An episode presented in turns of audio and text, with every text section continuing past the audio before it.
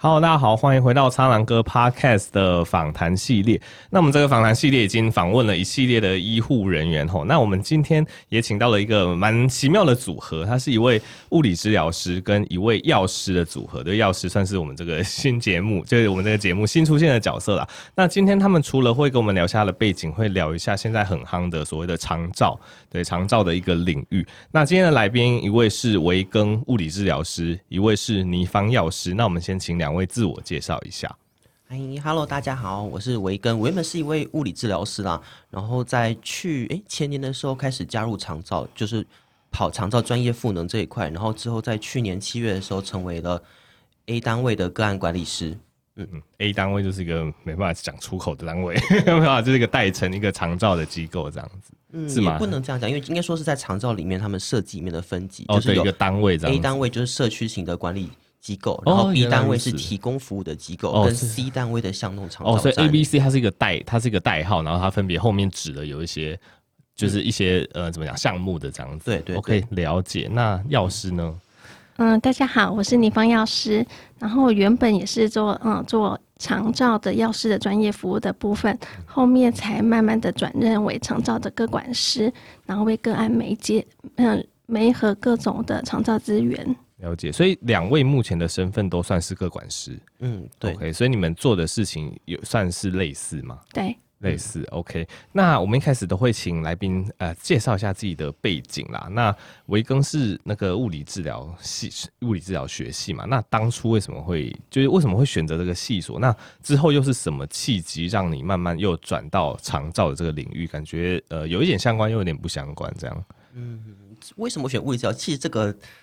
就是从高中选高中考大学开始讲啊，可是其实真的，因为其实那个时候其实也对未来没有太多的想象或想法，真的就是老师说什么科系好就选什么科系。原本可能还想说要去读园艺相关的，可是之后就可能物理治疗填的比较前面一点吧，然后就其实先上物理治疗了，然后就一路读读实习毕业国考这样子就哎就这样一路就过来了，然后又慢慢回到临床上工作，可是就是做的前几年吧。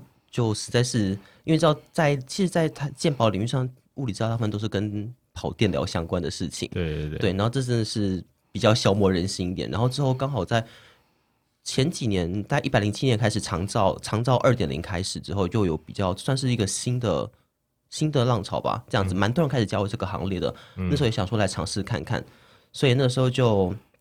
就是投身吧，到长照这个领域去跑专业赋能。就是说，我们治疗师并不单纯的是在医疗场域，嗯哼，来服务大众，嗯，而是可以进到家里面去看他们最真实生活的样貌。所以那个时候就也是有类似跑家访的方式，然后跑到居就是居家，然后去做一些就是物理治疗、复健这方面的服务，这样子。嗯，对。可是严格来说，应该叫做居家赋能，因为居家赋能，对，它算是。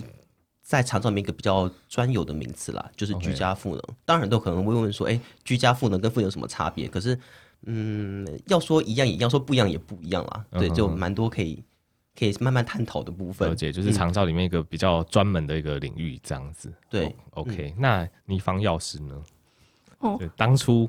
为什么选药学？那哎、对，因为药学其实可以跟我们多聊一点点。因为我们之前有请过物理治疗的来宾，我们有蛮聊蛮多细节关于物疗物理治疗这个系所。但药师我们目前还没有这样子的机会，所以可以稍微聊一下，就为什么当初是进药学系，然后药学系学什么东西？那后来有什么契机，就是让你就是开始特取长照这个领域这样子？嗯可以。嗯，我在想，大家从高中职一起要往上升级的时候，其实大家对各职场的领域可能不是那么的清楚，对，也不理解，大家就误打误撞就走进某学系，还、啊、可以就继续做，不行就转这样子。对，那所以其实以前会认为是这比较单纯的工作的，嗯哼哼。那可是其实真正的跨进去药师的领域之后，才发现，哎、欸，其实药师工作是很多元。对，然后也可以，也是有很多不同的面向可以做场域工作职场选择这样子。嗯。那如果像是在药学系学习的部分的话，嗯，我们有一大部分都在念化学，药物相关的化学。嗯，就从普通化学、有机化学，然后药药药物物理化学，然后到药，就是整个全体的整个整个。各种化学。嗯、那可是当然还有一大，就我们有几个系的主轴，就是几几种主轴。嗯、第一种是化学的主轴，因为我们横竖最后有一群很少数的人就是投入药物的研发。嗯嗯嗯。好，那第二个主轴就是医学相关学系嘛，就是从生理啊。病理啊，嗯，药理啊，这一些就是跟大家其实是共同的课程，都是都是会上的。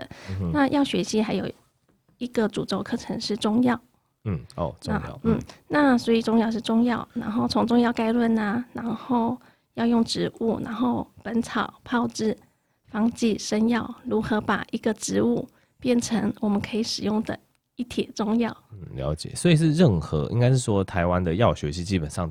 中药都是必修就对了，因为我们也没有什么专门的中药系或者怎么样，就是都是统合在药学系里面，是这样。中药算选修，中药所以毕业之后，如果你的中药学成，嗯哼，会会一节档一节档一节，嗯哼，好，只要你整个学程都过了，通过合格之后，就会得到中药的认证。OK，对，那所以假设举个例，我们要去一个嗯简单药妆店，它可能有。四物汤、中姜汤这些东西的，那你就必须要有这样学程的药师才能够做这份工作。哦。了解，所以等于是可能会有一些简单的必修，但如果你要把那个学程拿起来，你就是要多，就是你要把那整个学程学完就对了。对，哦，了解。所以就是考考完试之后，就也会得到一个中药的认证，嗯、哼哼那也是蛮硬的。你们都知道那个解剖跑台，这样对不对？我们中药也跑台。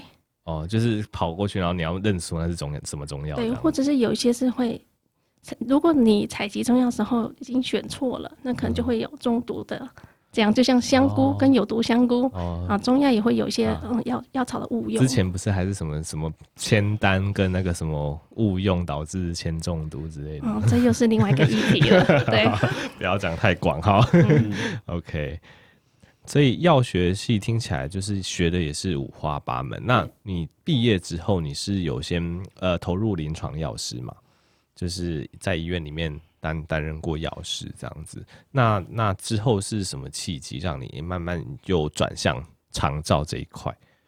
好，嗯、呃，应该说大家基础就是毕业之后还是会去医院做 training 的动作嘛。对。那可是有的人就可能待三年、五年、八年、十年不一定。那那也也许有人就离开了。嗯。那后来就是我是到社区药局工作，因为也比较近。对。因为到处都有社区药局嘛。嗯。好，那可是，在社区药局长期接触之后，其实是有一些民众，你可以想象嘛，有的人生病他不看医生的。对。可能是因为经济压力或是各种原因。嗯。所以我们接触到有一些真的是比较。经济弱势的个案，他们不看医生，他就是要是我身体不舒服，我头痛，那我可能要一个低跳单，嗯、好，然后一，然后我感冒了，那我要一个空跳铃之类的，就类似像他们，他们其实这样解决他们的真的是就是医疗问题，嗯哼，跟解决身体的不适，嗯，那可是其实像这样的个案其实很多，他们其实都需要长照资源的协助，他可能独居，嗯，年长，然后他可能生活真的是。一团乱，一团一团糟，甚至没有地方可以洗澡。嗯，这些其实是我们接触到的。那慢慢的是，哎、欸，了解，其实有些资源可以转借给他，媒合给他。那后来就发现，哎、欸，这个工作很适合社区药局执行的，才开始执行这样的长照业务。嗯、OK，然后然后是后面才又开始呃去接触个案管个案管理这一块，是不是？嗯，原本一开始就是。原先有在投入的，就是也是专业的药师照护，譬如说，嗯，有些人他可能是居家安宁，或是其他的个案，他其实他很少到医院去，或是有一些长辈他可能卧床，嗯、他要跑一趟到医院看诊是困难的，嗯、或者是他其实药物使用上有问题，特殊剂型很多还是中西药混用，嗯，或是健康食品的并用。对，那常常导致出血或什么问题，其实我们第一线其实发现，嗯，那就可以了解这些是可以有药师到案家来协助的专业问题，嗯嗯嗯，嗯，所以刚开始一开始接触起还是从药师专业开始，嗯、后来发现其实很多事情它可能是需要其他资源一起协助这个才能够有整体的照护的提升。嗯嗯，了解。OK，所以两位其实目前就是都已经跨入长照这个领域，然后都是算是正是正职的这个长照，就是个案管理师这样子。那其实长照这个，因为刚刚也是跟两位来宾，那两位长照的概念很新，它就是个近两三年开始呃越来越越夯的东西。不过很多民众其实都还没有接触到，你可能会接触之后才会了解。所以想要请两位跟我们分享一下，就长照，嗯，我们都知道长期照护可能是针对一些老人、一些失能，它会有这样的东西，但我们对于其中的细节不是很了解，就想说请两位分享一下，就是目前你们以一个管理师的角度出发，你们是怎么样啊、呃、去服务这些弱势，然后例如说怎么样接 case，然后提供什么样的服务，这样子让大家对长照有一个比较具体的一个概念，不然好像都留一个名词这样子。那我们请那个维更先跟我们 分享一下，嗯，因为其实长照长照其实发展很长一段时间，从一点零到现在近三年来才发的长超二点零，那二点零的差别在它就它收了更多的。民众更多的族群进来开到长照范围，像现在你知道是任何的身心障碍啊，嗯，六十五岁以上的虚弱老人啊，或是五十五岁的原住民，五十以上的失智症，嗯，都可以被收入列为长照的个案。了解。那至于我们个案管理师怎么去接触到这些个案呢？管道有一些啊，第一个你可能民众自己打一九六六嘛，政府不是很常宣传嘛，嗯，有任何问题可以打一九六过去询问看看，然后就有人到你家去帮你服务了，嗯，这是方法之一。再第二个的话，有可能是。像他们那个社区药局嘛，民众就去柜台去问，哦，他们要买一个东，他们要买辅具，他们就是，然后他们就说，哎、欸，你有补助，你要不要用补助？嗯哼，对，要不要帮你请一些补助，让你省一些钱？这也是一种方法，嗯、这样子，或是再来就是你医院的音乐的患者，个案他们要出院时，他们可能在家会遇到一些状况，嗯哼哼，当然除了可能是辅具啦，照顾上有可能是问题，嗯、再来一些在家里面的后续的照护啊、复健啊这些。这些可能民众在医院当然都有人帮你打理的好好的，我们可以召会各专业到床边去帮你服务，嗯，对。对，然后在家里面自然就没有这项事情了，嗯哼，对，所以这就是我们比较常见民众可以寻求长照的一些方式。了解，所以等于是民众就是一的，就是刚刚你提到的，例如说打一九六六六嘛，然后呃药局或者是医院，然后呃经过这些管道之后，就会是统一会有一个发包中心吗？说把这些个案分配给你吗？还是还是它是一个怎么样的形式，让你手上就会接到这些个案，然后你就会就变成他们就是你要负责处理这些个案，就是他那个分配的一个状况是怎么样？好，那首先因为在目前的话，长照它是中央制定计划，然后。各县市政府他们有各自的一些处理的方法，嗯，然后目前的话，大部分的都会有所谓的照顾管理中心，嗯嗯，照顾管理中心他们就会统一收，他们如果是一九六六进去的，或是医院转，他们都收先收进去，然后根据他们的户居住地。来分配个案，哦、像我们两位目前是在淡水区服务的个案管理师，嗯、那自然我们有说我们自己淡水的照顾管理中心，哦 okay、照顾管淡水照顾管理会再把个案分给我们下面的各个 A 单位，嗯、这样子来做个案管理的工作。OK，了解。嗯、那你办公室要补充什么吗？嗯，就是其实长照是一个很吃人力的工作，嗯，那所以在每一个环节都需要很多管理或是专业人员或是各个领域的人员的协助，嗯，那所以大家也是在居家式的活动，那可能是大家都设置有办公室，嗯、那可是就是还是主要的场域还是在个案家。了解，所以像呃刚刚那样子。有个中心，然后他们接到这些个案之后，他们会分会分下去。那你们一个人手上会有大概几个个案？政府上明文规定的话，一个个案管理师管的个案数是一百五十个。一百五十，你可以想是一百五十个家庭，那还蛮多的。对，OK，所以这一百五十个家庭，如果他们例如说他们刚刚讲的，譬如说申请辅具的需求，然后他们有一些呃，比如说用药的问题，还是什么什么一些疾病上需要处理的，是他们都会找你们，然后你们再帮他们找资源，所以流程大概是这样子。嗯，因为原则上你可以想是个案管理师就是长照里面的就所谓的跨专业整合的角色啦。嗯哼哼。对，就像小儿不是早疗，不是就是有分有分不同的专业。合作模式嘛，嗯、那你可以想象，个案管理师就是在这个肠道中的所谓的跨专业整合的提供者。嗯、他们有问题，第一方他们可能第一步骤会问我们，对然后我们再帮他们媒合适合的资源介入，OK，这样子。然后像是我们判断可能是药师药药物处理的问题，我们可能找药师；营养的问题可能找营养师。OK，然后如果是动作方面问题，或者是要复健。赋能，然后可能找物理治疗、找职能治疗，这都是看他们的需求。OK，你们就是那个最终、嗯、最核心那个媒介者，帮他们去找各种资源，然后最后再、嗯、等于是在整合给他们的那种感觉。哎、那我也蛮好奇，因为像你们两位有一个物理治疗，一个是药师的背景，这样如果遇到该领域 的问题，你们可以自己把它搞定掉吗？还是现在你们的角色其实就是各管事了，所以你们会再去找其他的物理治疗或者其他的药师？蛮好奇的。好，基本上还是回归到各专业。可是万一这是一个紧急事件该处理，譬如说有次我去家访的时候，个案就刚从医院回来，那安家就跟我说，这个胰岛素他从来没用过。嗯，哦，没有打过胰岛素这样。对，那那假设这件事是一个短时间或者有急迫性需要解决的很很简单的事情，我们还是先处理。那可有些事情很大，当下直接转介急诊。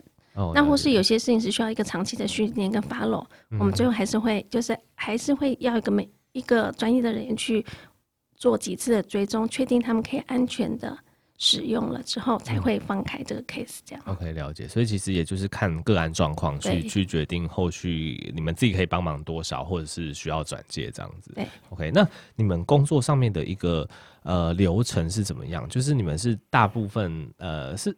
因为感呃，我的感觉是，如果家访的话，是不是就没有分什么周休二日？是不是你们，例如说礼拜六、礼拜天也会去家访嘛？就是你们的工作形态是呃什么呃，大部分时间都在家访，然后少部分时间坐办公室处理一些文件，还是怎么样？因 为这想说也是挺想听你们一点比较具体有趣的分享，这样子。好好，原则上呢，我们也会依照政府公部门，就是像公务员那样子，嗯、上班一到五早八。晚五这样下班，了解。来处理啊，因为毕竟照顾管理，哎，照顾管中还有一个职位叫做照专，照顾管理专员，嗯、他们就是像是政府端的审核者的角色，他们会审核我们各式各样的计划，嗯、我们会跟他有很密、很密切的来往跟交流，这样不断讨论各式各样的事情。是原则上，我们的工作时间是我们会说跟他们一样啦，嗯，可是当然我们在实际处理上，有时候真的是紧急电话了，我们还是还是会接啊，嗯，或有时候我不然。我不小心就手残把它接起来，我就 我就是很无言的，然后听他讲了。嗯，可是就是当然就看状况啦。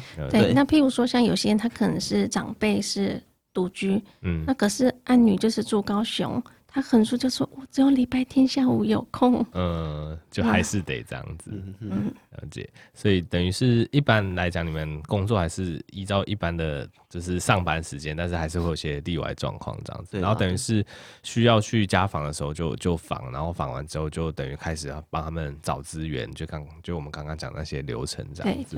OK，了解。不过我的现在还是没办法想象，如果一个人手上有一百五十 一百五十个个案的话，要去访。的话应该访到天荒地老吧？还是说其实就是应该是看有有重有轻，有些可能电话就可以搞定，还是怎么样？就会依照他的急迫程度去做选择，这样子。嗯，基本上是六个月，六个月访一次。哦，六个月访一次。对，OK，不用每个月。每一个人都 去采访，对，我想说这样子也太夸张了。OK，那听到这边好像有比较了解说，哎、欸，你们各管师如何是跟各种个案做媒合，然后去帮助他们。那想要问一下，哎、欸，那你们在转进长照这个职场之后啊，有没有？发生过一些，当然我们要有有我们要保护病人隐私，但还是可以跟大家分享一下，如有没有一些比较呃印象深刻，不管是呃让你觉得哦很温馨、受到鼓舞的事情，或者是哎、欸、你踏入长照结果却发发现有一些呃失望的事情，就是跟听众分享一下这样子。嗯，那我们请那个伟庚先、嗯。好啦，我讲这个这个个案的事情，嗯。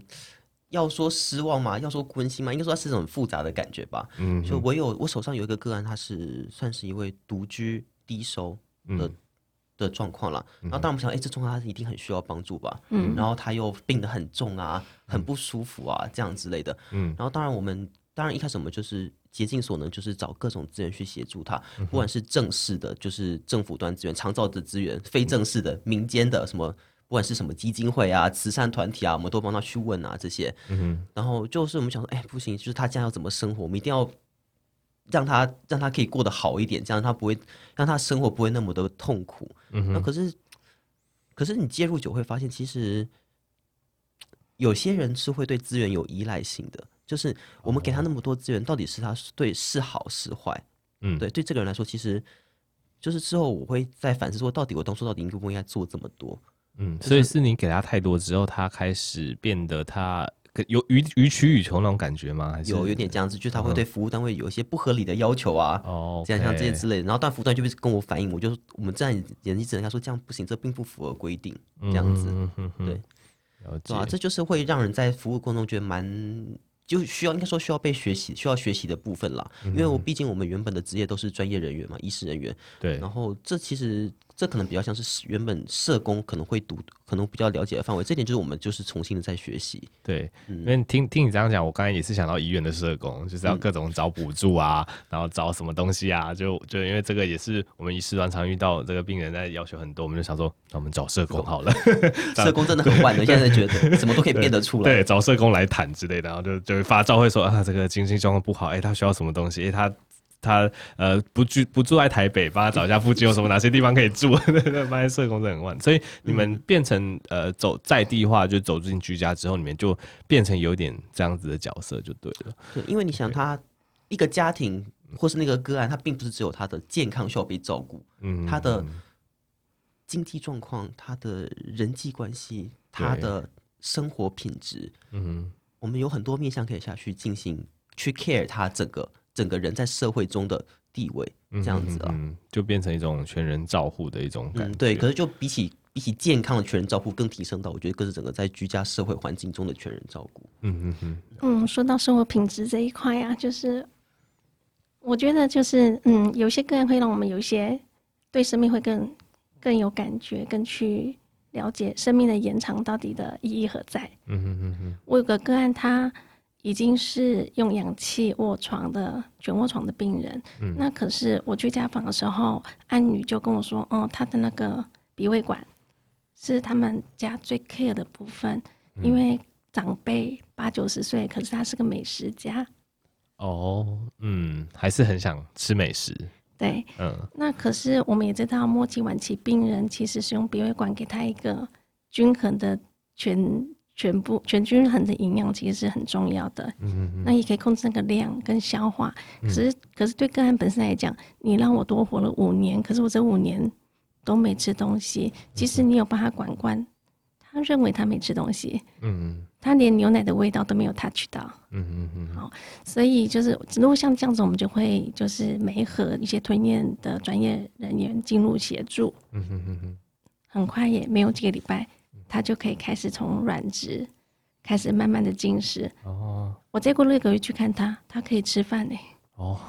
就像找那种语言治疗师那种，就专专门复健吞咽的。对，这些就是其实是给个案人，除了生命的延长之外，嗯、其实这件事情对全家都有意义。嗯嗯嗯，就满足到个案，然后家人也觉得哦，那这样子很很温很棒。对，因为你看，然后我们九十岁那一天，你期待有什么？嗯就是每一天。嗯哼哼哼。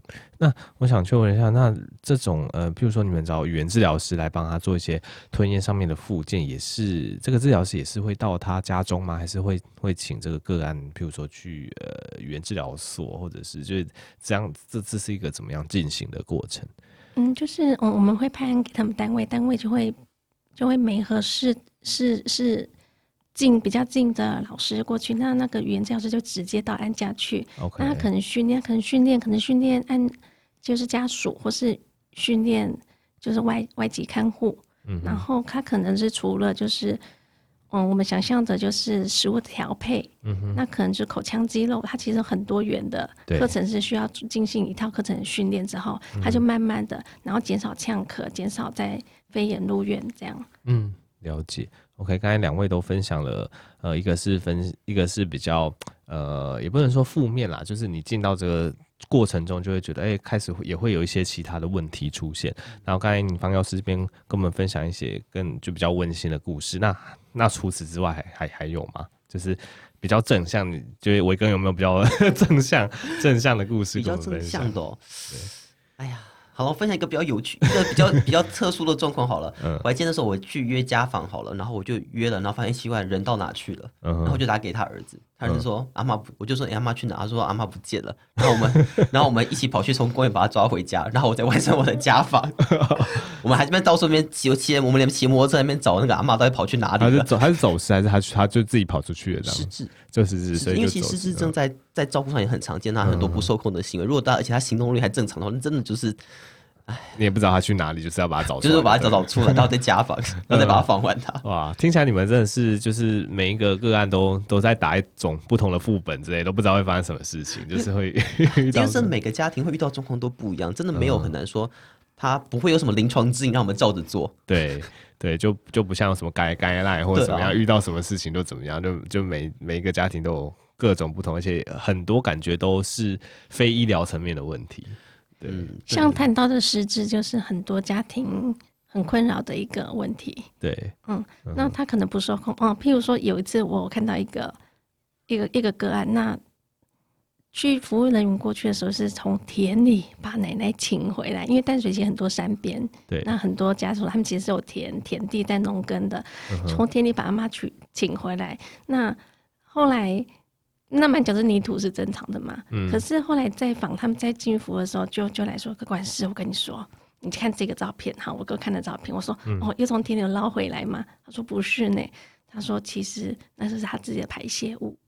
哦，哦。那可是因为失智长辈，就是我们其实很难在生活各个层面，因为家庭其实家庭照顾的照顾者，不管是外佣或者是、嗯、或者是。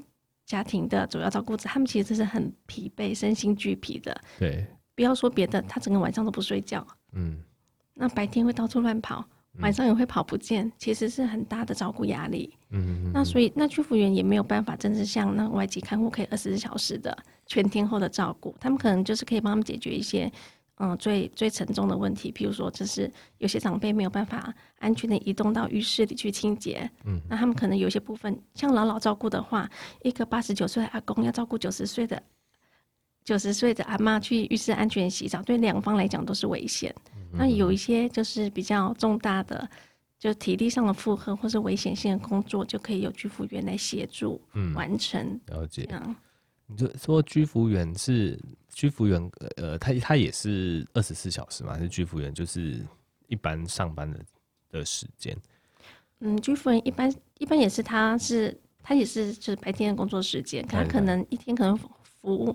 三个、五个不同的安家。哦、oh,，OK，嗯，所以他也是跟也是一种专业，那他也是在各个家庭中东奔西跑，那可能到这个家庭要协助，嗯、好协助阿公洗澡，okay. 或是协助帮那个阿妈灌牛奶，或是协助、嗯、哦协助那个哪一个长辈买便当，要灌要赶场就对了，要 要赶场，对，了解，所以他们也是就是除了在工作之外，其实真的是一般是。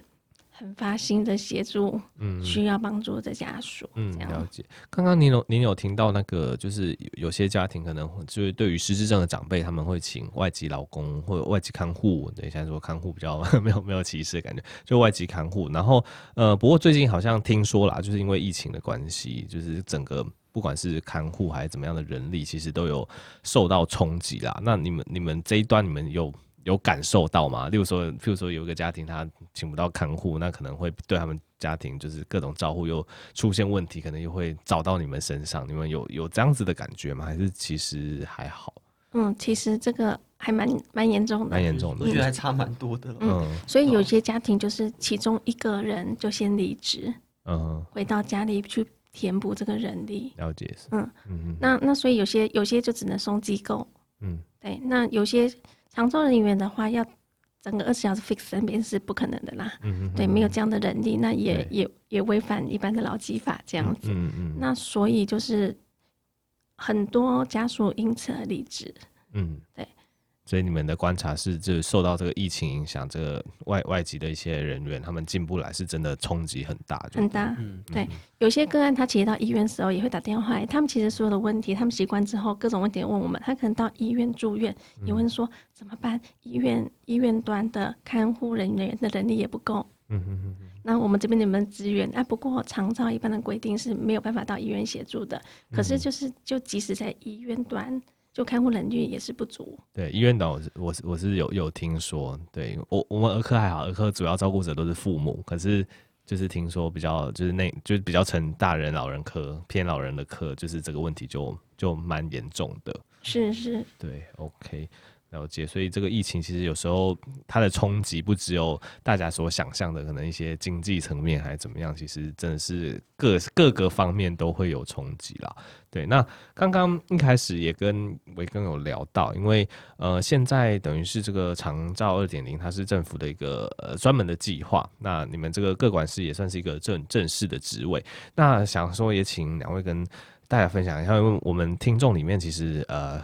受众很广，然后有，然后其实蛮大一部分也都是医疗相关科系的。有些人可能会对未来走长照这一块有兴趣。那那对他们来讲，他们要怎么呃，例如说，如果想要成为个管师，或想要踏入你们这一块，他们要怎么样去努力，或者是怎么样去 approach 这样子？嗯，OK，好，因为目前长照在长照体系中有很多不一样、各式各样的职位，像是在政府端有所谓的照顾管理专员嘛，嗯，那照顾管理专员也是我们可以去参与的、去成为的角色之一了。当然，他们现在很缺人，我看每天都在征人这样子。然后再来像我们 A 级单位的个案管理师也是，或者是刚才讲到说，原本我们原本在跑专业服务的服务人员这样子，然后或者是像是居服员嘛这样子，如果没有什么特别的专长，或者是你只是想做。参与长的最简单方式可能就是居服员，嗯、就是你受过政府最基本的九十个小时的训练啊，一些培训课程之后，就可以拿到证书，就可以去担任所谓的照顾居家服务员、照顾服务员这样的角色来提供，来在为长照面提供服务。这也是目前我觉得最缺乏的人力了。嗯，这样子，对。然后至于如果你是医事人员的话，嗯，你可以选择，就像我们刚刚讲，你可以选择成为我们这样 A 级各管师，或者成为专业服务人员。可是你进来前可能会需要先考虑清楚这个生活模式是不是你想要的，这样就是因为我们的工作模并不固定，嗯，某方面说算是自由啦，的确是很自由，没错啊。可是你就东奔西跑，外面冷的要死，你也是跑；外面在下大雨，你也是跑，这样子。对，这个我觉得，可是看人啦，因为像我是很不喜欢在一个地方被绑八小时，嗯，对我觉得这真的是很很要我的命，我就觉得我不如让我。就是自由自在的跑来跑去，我忙的时候就忙，然后闲的时候就闲，这样子，这是我可能比较喜欢可以接受的生活方式。嗯嗯，呃，有些人好像对于就是东奔西跑的生活，反正觉得是一种乐趣，就是他 跟你一样，就是不喜欢就是坐办公室的生活。像我以前待过医学中心啊，如果你我我因为我是药师嘛，所以如果你这你今天早上的任务就是调剂台。那我就会知道哦，我今天早上都不能喝水，因为今天我一秒都不能离开调剂台。帮我回来的时候，会有十大篮的药等着我。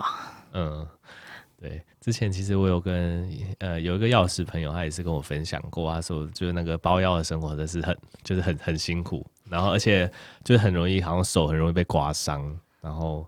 对，被纸刮伤或者怎么样，所以常常大家都是伤痕累累的在保养。对啊，铝箔片呐、啊，纸片呐、啊。然后民众还会来催我的药怎么还没到、啊？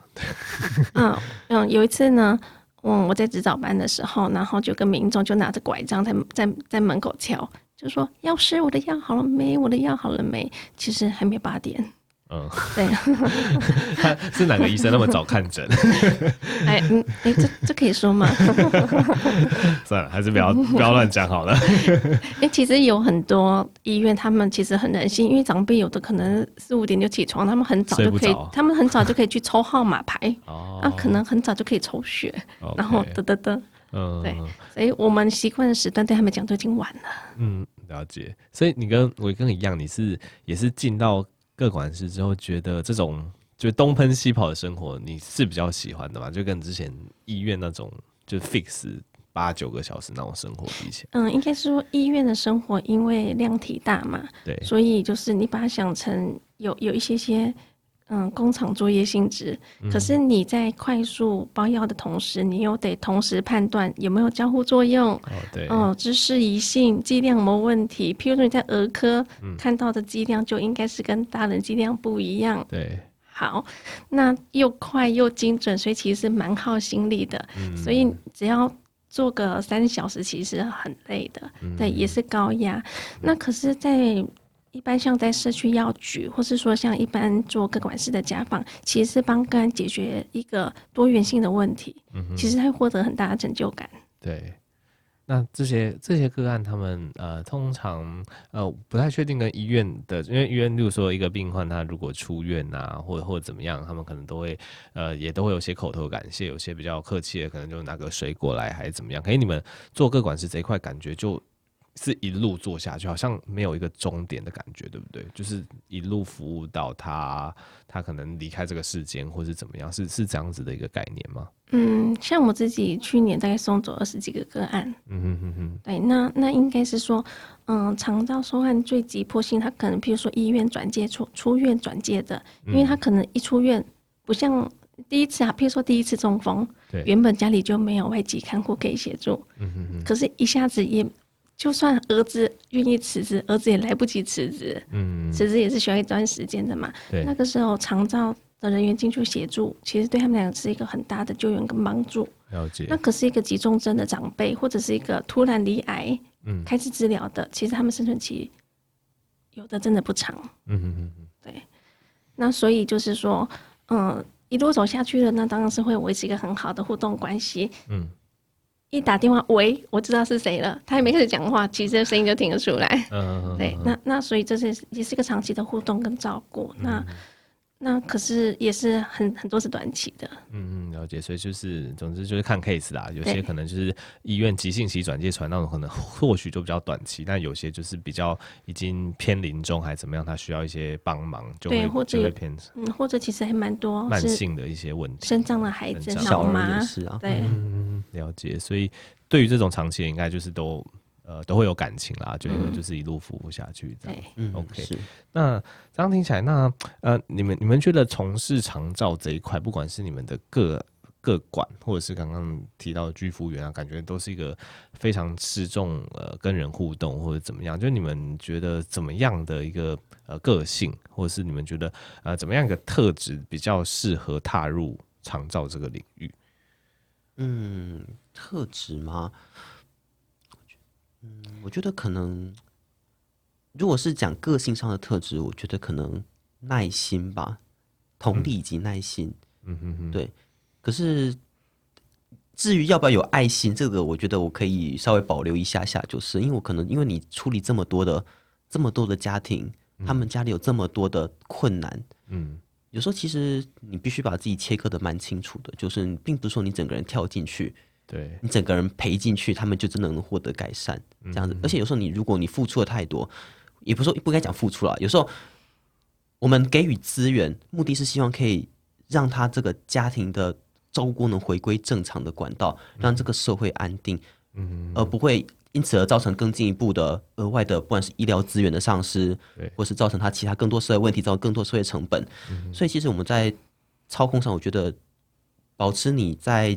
不管是情感上、情感上的中立，或者是专业上的中立，我觉得可能都是需要自己拿捏的一个分际，这样子，嗯、就是了解自己应该做到什么样的程度，才是对他是最适合的状况。嗯，对，嗯嗯嗯，毕竟这件事情有一些不同场域嘛，就是有很多社工成分的性质在里面。嗯，那对，就是第一次踏入的专业人员来讲，就是我们可能有很多课或是相关的课程需要学习。嗯，那我们也是。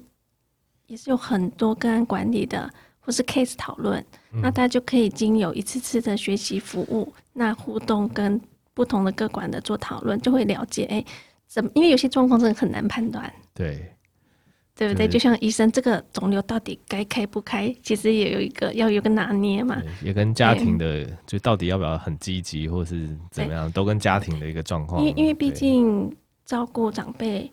我们我们如果让整个社会承担这个责任，好像也没有办法做得完善，然后也没有办法有这么多的经济的部分的考量。嗯、那所以最终还是要回归家庭家人来照顾，不然你你能想象吗？假设你是一个居服员去协助个案，嗯、可是家里的儿子女儿媳妇完全不理不睬，嗯。